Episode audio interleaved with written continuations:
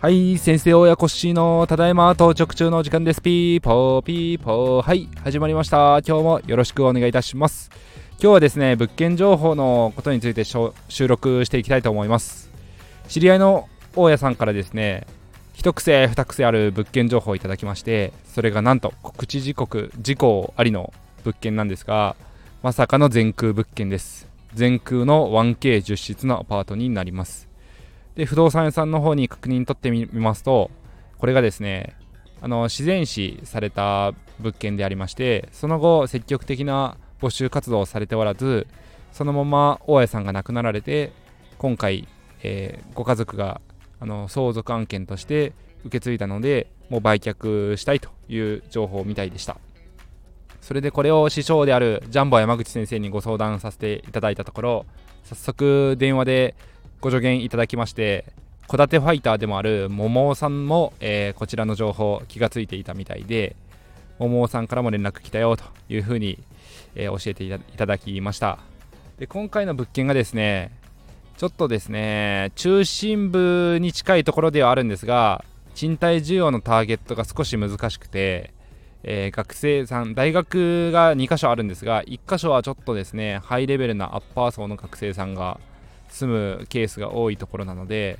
もう1箇所の学生さんターゲットにすると家賃の価格帯は下がってターゲットにはなってくるんですけどもえ、ー、と賃貸物件の、えー、需要がもう溢れて需要はなく需要というよりかは供給方ですね。レッドオーシャンのところになってくるのでその大学から少し離れているというところで入居付きがどうかなというところでかなり頑張らないといけないかなとは思っております。それでですね、まあ、ジャンボ山口先生から見る意見では、まあ、そういうレッドオーシャンのところに飛び込んで、まして学生物件にならざるを得ないエリアなので、ちょっと難しいというところと、今後の少子化とかですね、そういうところを考えていくと、あの長い目で見た時にちょっと難しいだろうなっていう、そういう長期目線で考えておられました。はい。なので、ちょっと私自身もですね、まあ、今回告知事項ありというところで、一応明日内見の予約取れましたんで、ちょっと見てきまして、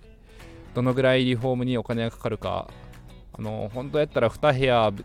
1個でぶち抜いて 1LDK とかにできないかなとか妄想はしていたんですけども、そんなことしても、あんまりいい家賃が取れないってなった場合に、うーん、どうするかっていうとこですね。あのー、リノベーション、まあ、築年数経ってますんで、リノベーション物件としてフルリノベして 1LDK で、うん、5.5万ぐらいかなというところになると、比較的お安く3万円で、え、1K2 部屋回す方が、本当は利回りだけでいいと良くなってくるので、うん、どうしようかなというところですね。お風呂もですね、バランス釜なのか、ちょっとそういうガス関係のところもリフォームががっつり必要になってきそうなのでその辺もちょっと難しいかなと思っていますがいかんせん物件価格がだいぶ安くこのままだと購入できるので一旦ちょっと前向きに考えてはみたいと思います。水回り入れ替えも検討しながらですがうんそれで回るかどうかかなというところになってきますね。はい。なのでやっぱり先輩大家さんがあのこれ厳しいよとか難しいよっていうアドバイスいただいてやっぱりもう長年の経験からそういう判断ができる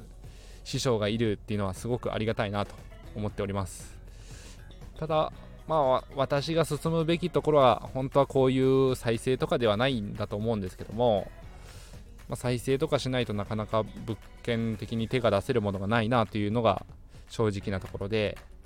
今新築の方も進めてはおるんですけどもやっぱり土地と資材というかですね建築単価がやっぱり上がっているというのでちょっと難しいですね。はい。なので、まあ、今回話半分でちょっと見学行ってみて意外と状態良ければ